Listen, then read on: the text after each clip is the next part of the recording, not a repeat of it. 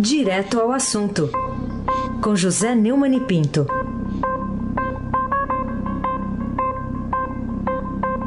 Neumani, bom dia. Bom dia, Raisen Abaki, o craque. Bom dia, Carolina Ercolim, tintim por tintim. Bom dia. Bom dia, Afrânio Vanderlei, que agora vai fazer soar o nosso pedalinho. Bom dia, Diego Henrique de Carvalho. Bom dia, Moacir Biasi. Bom dia, Clã Bonfim, Emanuel Alice Isadora. Bom dia, ouvinte da Rádio Eldorado 107,3 FM. Aí sem abaque, o craque. Neumann, vamos começar falando do segundo levantamento do Datafolha sobre a disputa pela presidência da República. A gente está falando aqui do segundo turno, né? Entre Bolsonaro e Haddad. O que, que traz de novo aí, ao seu ver, com, com essa redução da diferença entre o primeiro e o segundo? Já foi de 18 pontos a vantagem do Bolsonaro, agora está em 12.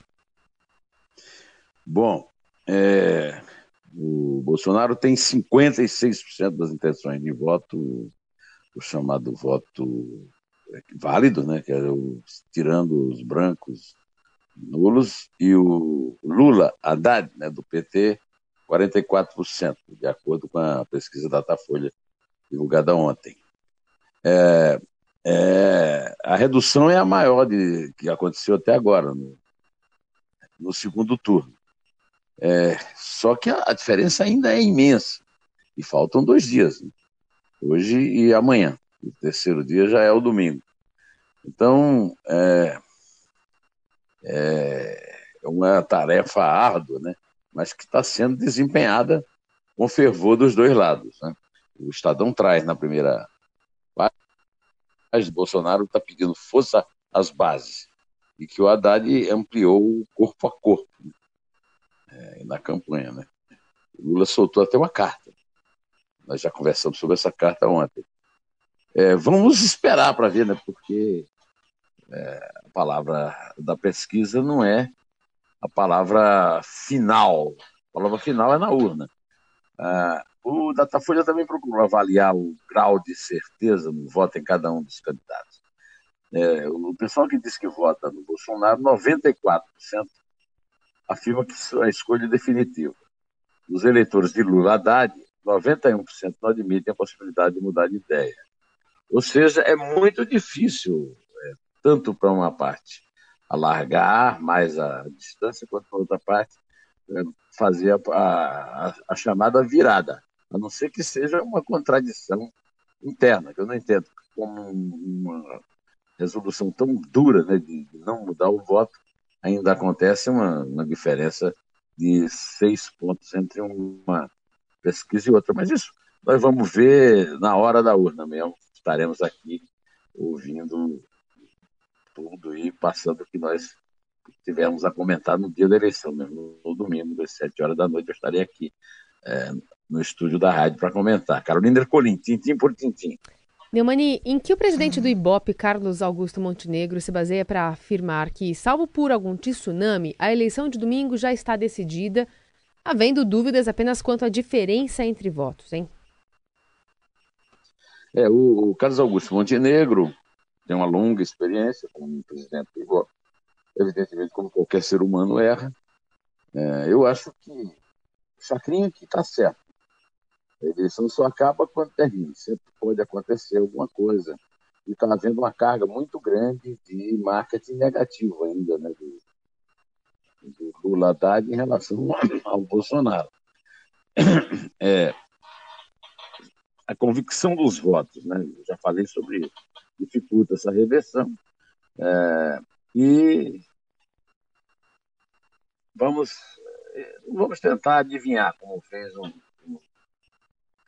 o Montenegro para não cairmos na tentação é, da fake news no programa de rádio. Né? De qualquer maneira, os ânimos estão, continuam muito exacerbados e vamos esperar para ver o que é que vai acontecer. Aí se abate o craque. O Neumann, a ex-presidente da Costa Rica, a Laura Tintila, que chefia a delegação da OEA, Organização dos Estados Americanos, para observar a eleição aqui no Brasil. É, ela tem razão quando diz que provavelmente o fenômeno das fake news por WhatsApp no Brasil seja inédito no mundo inteiro?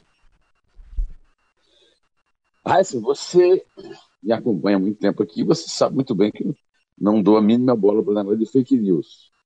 É, eu sempre fui vítima de fake news, desde que existe rede social no mundo, né? É, fui vítima, inclusive, de agressões fortes, né? de ameaças de agressões físicas, e, e nunca levei a sério, porque eu simplesmente acompanho as fontes confiáveis, os jornais, as revistas, emissoras de televisão, é, os próprios institutos de pesquisa, embora muitas vezes todos eles falhem. Né? Mas não, não acredito em falha por má fé, em caso de empresas constituídas e tal. Fake news é, esses disparos de fake news não têm é, essa relevância toda. Uma OEA é uma organização, a Organização dos Estados Americanos, é, é, bastante comprometida, né? Porque enquanto está aqui procurando fake news, como se fosse procurar pelo em ovo, a OEA está distante da Venezuela, da Nicarágua, da Bolívia. É. Em relação a dona Laura, né? ela foi se reunir com a Haddad, que é uma coisa bastante suspeita, porque deixa claro que a parcialidade dela é óbvia. Eu até eu fiz um comentário que está no ar desde as seis horas no Estadão Notícias, é, dizendo que um observador internacional que vem e faz essas declarações sem reconhecer a realidade da eleição, e se ela tivesse me procurado, eu tinha contado para ela o seguinte: o candidato favorito da eleição, é, o Fernando Haddad, foi esfaqueado em Juiz de Fora. Teve a vida em perigo, foi sobreviveu por circunstâncias, talvez é, por muita sorte, milagre, seja lá o que foi. De qualquer maneira, ele continue com um saco de colostomia, dificultando a, a, a locomoção dele na campanha, que prejudicou a campanha e, e, que influiu muito mais do que qualquer fake news. Né? Ah, aliás, eu venho cobrar aqui publicamente, como faço há muito tempo, quem é que mandou fazer esse atentado? Que organização criminosa ou que grupo mandou fazer o atentado que essa história de lobo solitário aí do, do Raul Jungmann é papo furado de autoridade incompetente. Tivemos o caso mais recente do cantor Geraldo é, Azevedo, que disse que foi torturado pelo general é, Hamilton Mourão, que tinha 16 anos em 69, quando ele disse que foi torturado. E eu é, procurei um amigo meu é, da Comissão da Verdade, disse que a Comissão da Verdade fez mil oitivas de denúncias de tortura na ditadura militar e o Geraldo não apareceu nessas denúncias. Ou seja, hoje há uma dúvida muito grande se realmente o Geraldo sequer foi torturado. Isso tudo foi usado na campanha, inclusive de forma irresponsável, leviana, é, pelo candidato Lula, Lula Haddad. Eles, o, o Lula Haddad ainda disse que era uma fonte fidedigna, né? Sem saber talvez que fidedigna significa confiável, o que não é o caso, que a mentira do Geraldo foi realmente absurda. Teve aquele caso daquela moça lá no Rio Grande do Sul que está sendo, que acusou os bolsonaristas de terem desenhada a faca, uma, uma suástica. A suástica estava invertida e a polícia do Rio Grande do Sul descobriu que estava invertida, foi feita, foi uma autolesão feita diante do espelho. Teve o caso também daquele coronel babaca que andou chamando na, na Rosa Weber de salafrária, mas isso se resolve, como disse o editorial do Estadão de ontem, de uma forma muito simples. Você não precisa investigar, é só processar. Só processar e exigir que ele prove o que ele falou. Mas nada disso é, se compara à grande pressão que está havendo no Brasil inteiro. É, inclusive, vamos daqui a pouco conversar sobre a questão das universidades. Mas a verdade é que o fake news está longe, longe, muito longe de ser o grande problema que pode atrapalhar ou que pode até fraudar é, uma eleição como essa, que tem sido uma eleição muito tranquila, ordeira, e que o povo tem manifestado a sua vontade, que é o que vale na democracia. Como eu já disse uma vez essa é uma eleição do capitão é, contra o ladrão, eis a questão, e também é uma, uma grande disputa entre o Lula e o anti-Lula. Vamos ver quem ganha. Quem tiver mais votos, é, aí fica decidido se o Brasil ama mais ou detesta mais o ex-presidente. Aliás, atual presidiário. Carolina Ercolim, tintim por tintim. Ô, Neumani, será que o presidenciável em primeiro lugar nas pesquisas, Jair Bolsonaro, conseguirá fechar as escolas em funcionamento nos acampamentos do MTST, como ele prometeu, inclusive numa entrevista ontem à TV Aparecida? É, o Jair Bolsonaro disse que é necessário fechar as escolas em assentamentos do Movimento dos Trabalhadores Rurais Sem Terra, o MST. Isso depois que ele explanou uma ideia de propor educação à distância para crianças em áreas rurais. Né? Ele disse exatamente: queremos um ponto final nas escolinhas do MST. A bandeira que eles têm não é a verde e amarela, é a vermelha, com uma foice e um martelo. Lá eles não aprendem o hino nacional, eles aprendem internacional socialista, como não está gay eles no Brasil. Segundo o Bolsonaro, os esquerdistas são malandros que nunca trabalharam na vida, sempre viveram as custas dos outros. Isso tem de acabar no Brasil e vai acabar na forma da lei, se ele for presidente da República. O, as escolinhas do MST são uma excrescência, porque o MST é uma excrescência. O MST é um movimento dito social, na verdade, fora da lei, não é autorizado, não é autorizado seu funcionamento, e se o, o, o Bolsonaro acabar. Se o Bolsonaro ganhar a eleição domingo e acabar, como ele promete acabar com as escolinhas do MST, vai haver muito barulho, muito pneu queimado na rua, mas a lei será cumprida. Não tenho nada contra isso. Aí sem abaque, o craque. Ô Neumann, agora há pouco a gente deu a notícia aqui do, sobre o ex-presidente do PT, Rui Falcão. É, ele recebeu uma, uma, uma orientação dada por Lula lá na prisão para que os militantes se preparem para se opor a um eventual governo de Jair Bolsonaro, isso na hipótese né, dele vir a ser eleito no domingo. Orientou que, que haja aí a realização de caravanas por todo o país. Para você, qual foi o sentido dessa orientação?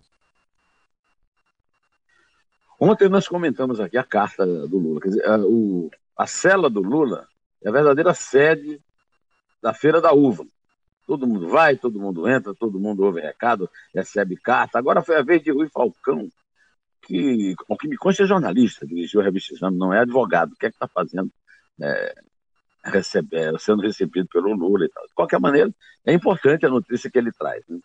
Ele é, é, disse que é essencial, quer dizer, que o, o que valoriza a militância, que não pode ser nunca abandonada. Temos essa tarefa de cada vez mais estar mais próximo do povo, da militância. Isso tudo foi depois daquela, daquele discurso do Mano Brown, né?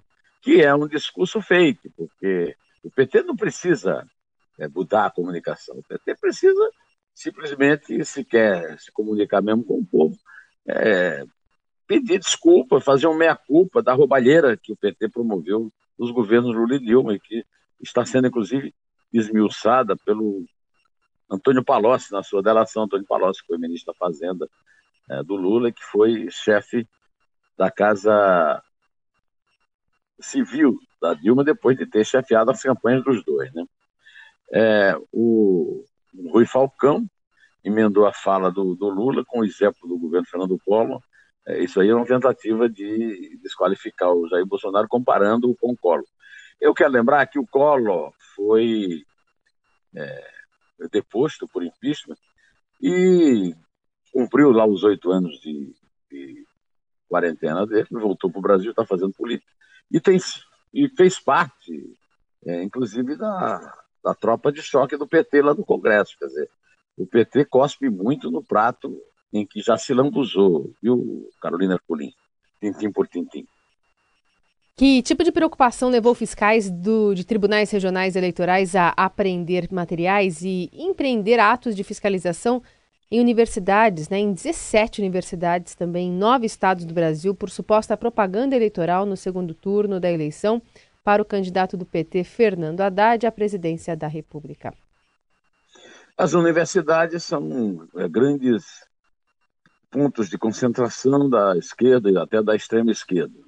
É claro que nas universidades há uma patrulha muito forte, muito firme é, a favor da candidatura de Lula Haddad. Esses atos da polícia cumprindo ordem da Justiça Eleitoral, ocorreram no Rio, na Paraíba, no Pará, Minas, Ceará, Bahia, Rio Grande do Sul, Goiás e Mato Grosso do Sul. É, é apenas o cumprimento da legislação eleitoral, segundo os juízes. Na Universidade Federal de Campina Grande, na Paraíba, e na Universidade do Estado da Bahia, UNEB, no campus de Serrinha, é, essas ações foram mais concentradas. Né? Na Universidade de Grandes Dourados, no Mato Grosso do Sul, é, na manhã de ontem, a Polícia Federal impediu o mando do juiz eleitoral de seu filho a realização de uma, uma, uma palestra sobre fascismo. Outra, outro grande, outra grande fake news né, dessa campanha é essa, essa tentativa de dizer que o Brasil está indo para o fascismo. O Brasil não está indo para o fascismo, coisa nenhuma. O Brasil está realizando uma grande, um grande evento democrático que o povo está decidindo, é só isso. Então, é, é, o perigo da candidatura de Bolsonaro não existe.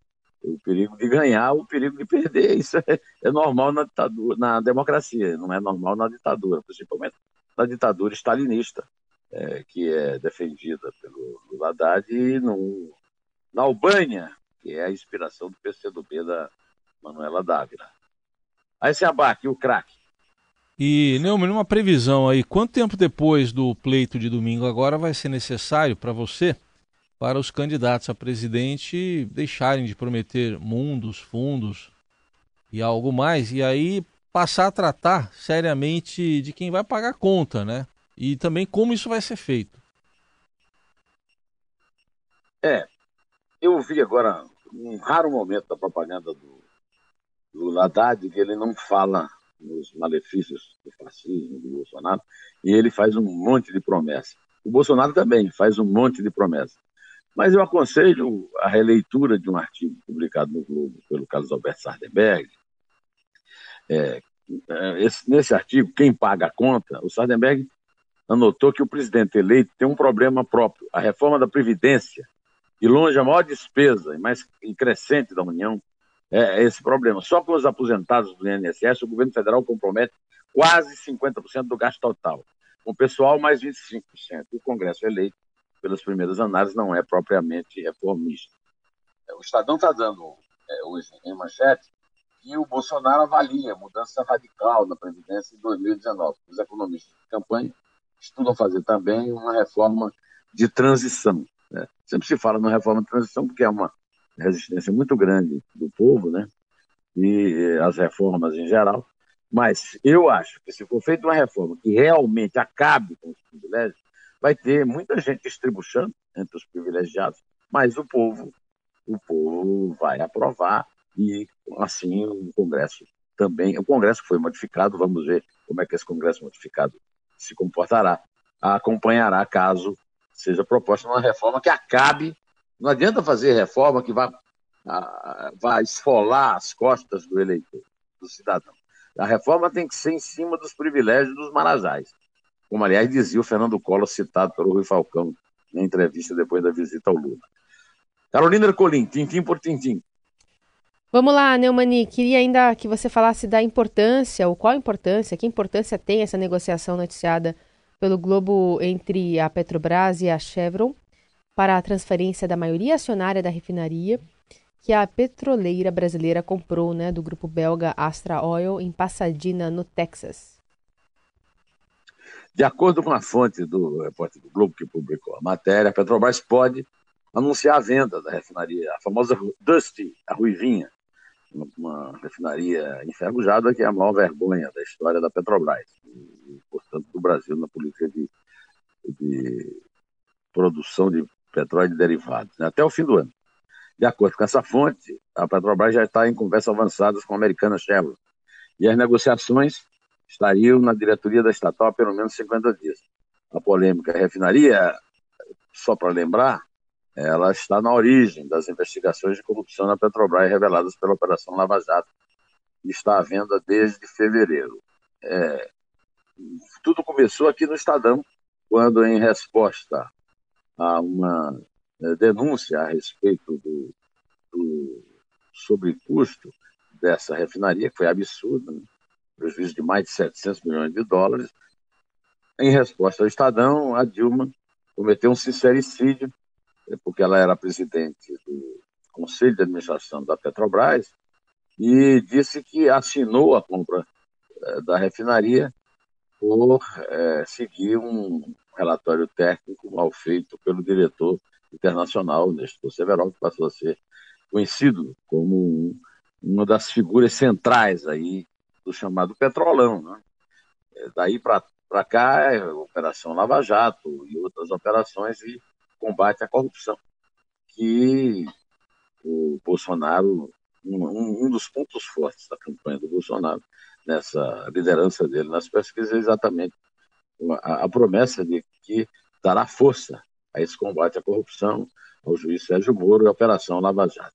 Agora, é, eu, eu, quero convidar você, o caro ouvinte, ouvir né, o Diário das Eleições, decorado pela nossa Carolina Ercolim, que vai me dar a honra de fazer, começar a contagem para eu me despedir de você e só é, voltaremos a nos encontrar no domingo à noite, quando as urnas forem fechadas, e aí nós vamos discutir já fato consumado, não é mais pesquisa nem palpite. E saberemos como é que vai ser o comando do destino da vontade do povo brasileiro sobre uma democracia que cresce, consolida e amadurece. Conta, Carolina. Ponto. É três. Até domingo é dois. Até domingo é um. Em pé.